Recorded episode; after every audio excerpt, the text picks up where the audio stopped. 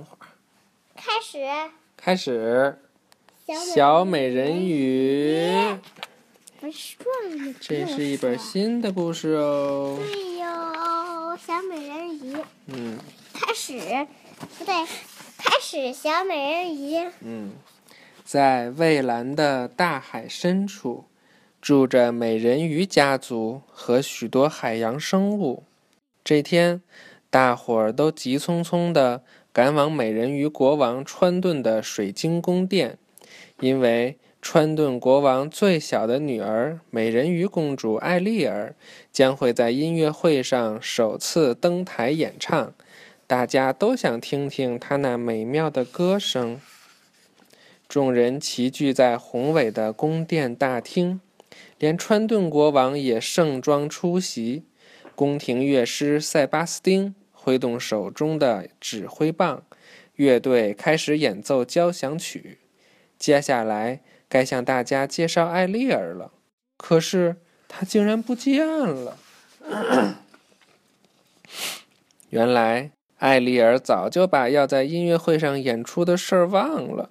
她现在正在远离皇宫的地方寻找人类的宝藏呢。在一片幽暗的海底深处，艾丽儿灵活地游向一艘沉船。这真是太不可思议了，艾丽儿。惊叹地说：“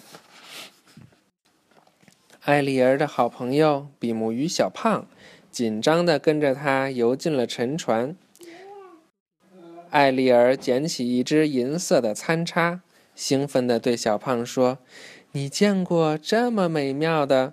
你见过这么奇妙的东西吗？’小胖嘀咕说：‘ 确实很奇妙，不过咱们还是赶紧出去吧。’”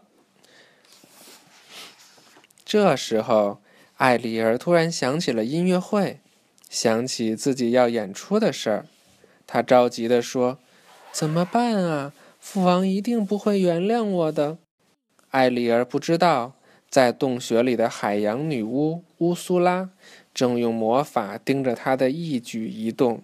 看着艾丽儿匆匆忙忙地游回宫殿，乌苏拉邪恶地笑着说：“哈！”也许可以通过他来打败劳川顿。知道艾丽儿因为去海面玩耍错过了音乐会，川顿国王大发雷霆。他坚信人类是十分危险的。为了保护自己的女儿，川顿国王下令说：“艾丽儿，你永远不能再去海面了。”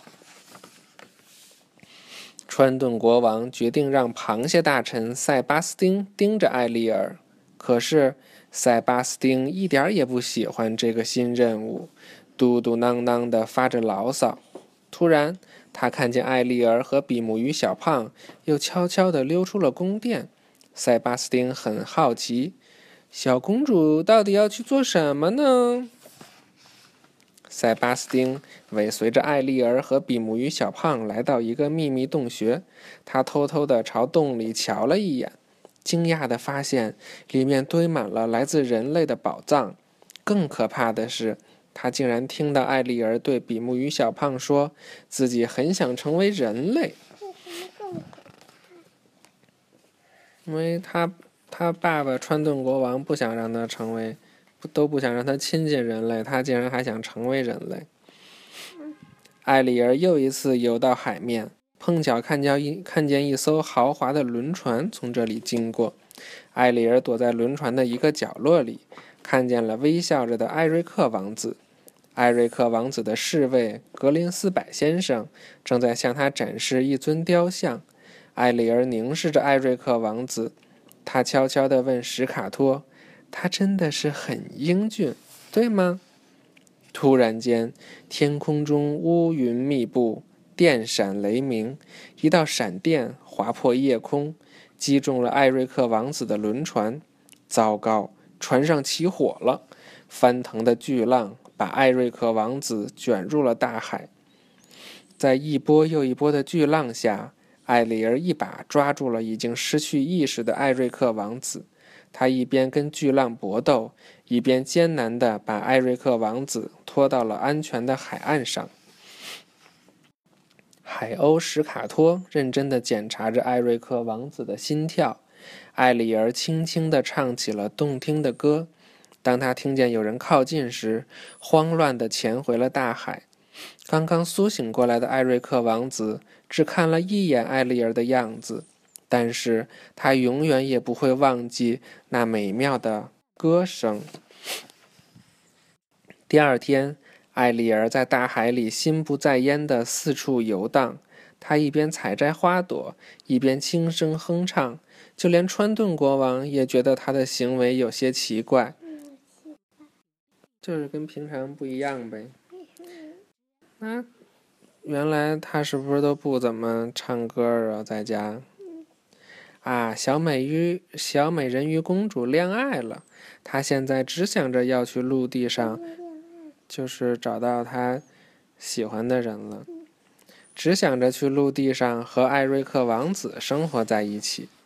川顿国王以为艾丽儿是和另外一只美人鱼恋爱了，于是想是和另外一只美人鱼，就是以为她喜欢上另外一个美人鱼了呢。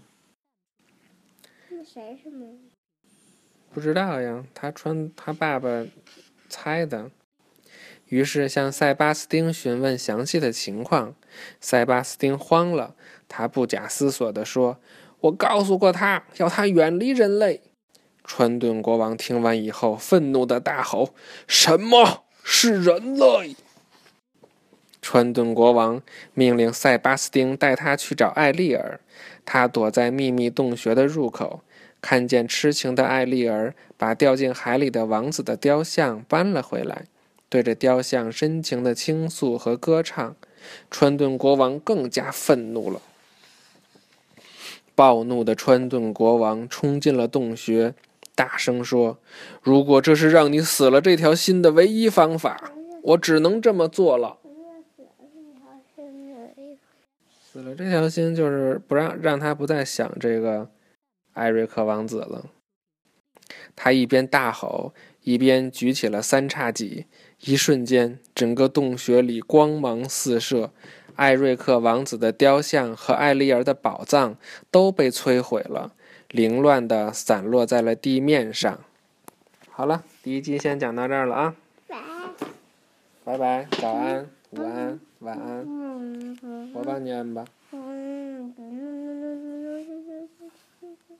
拜拜。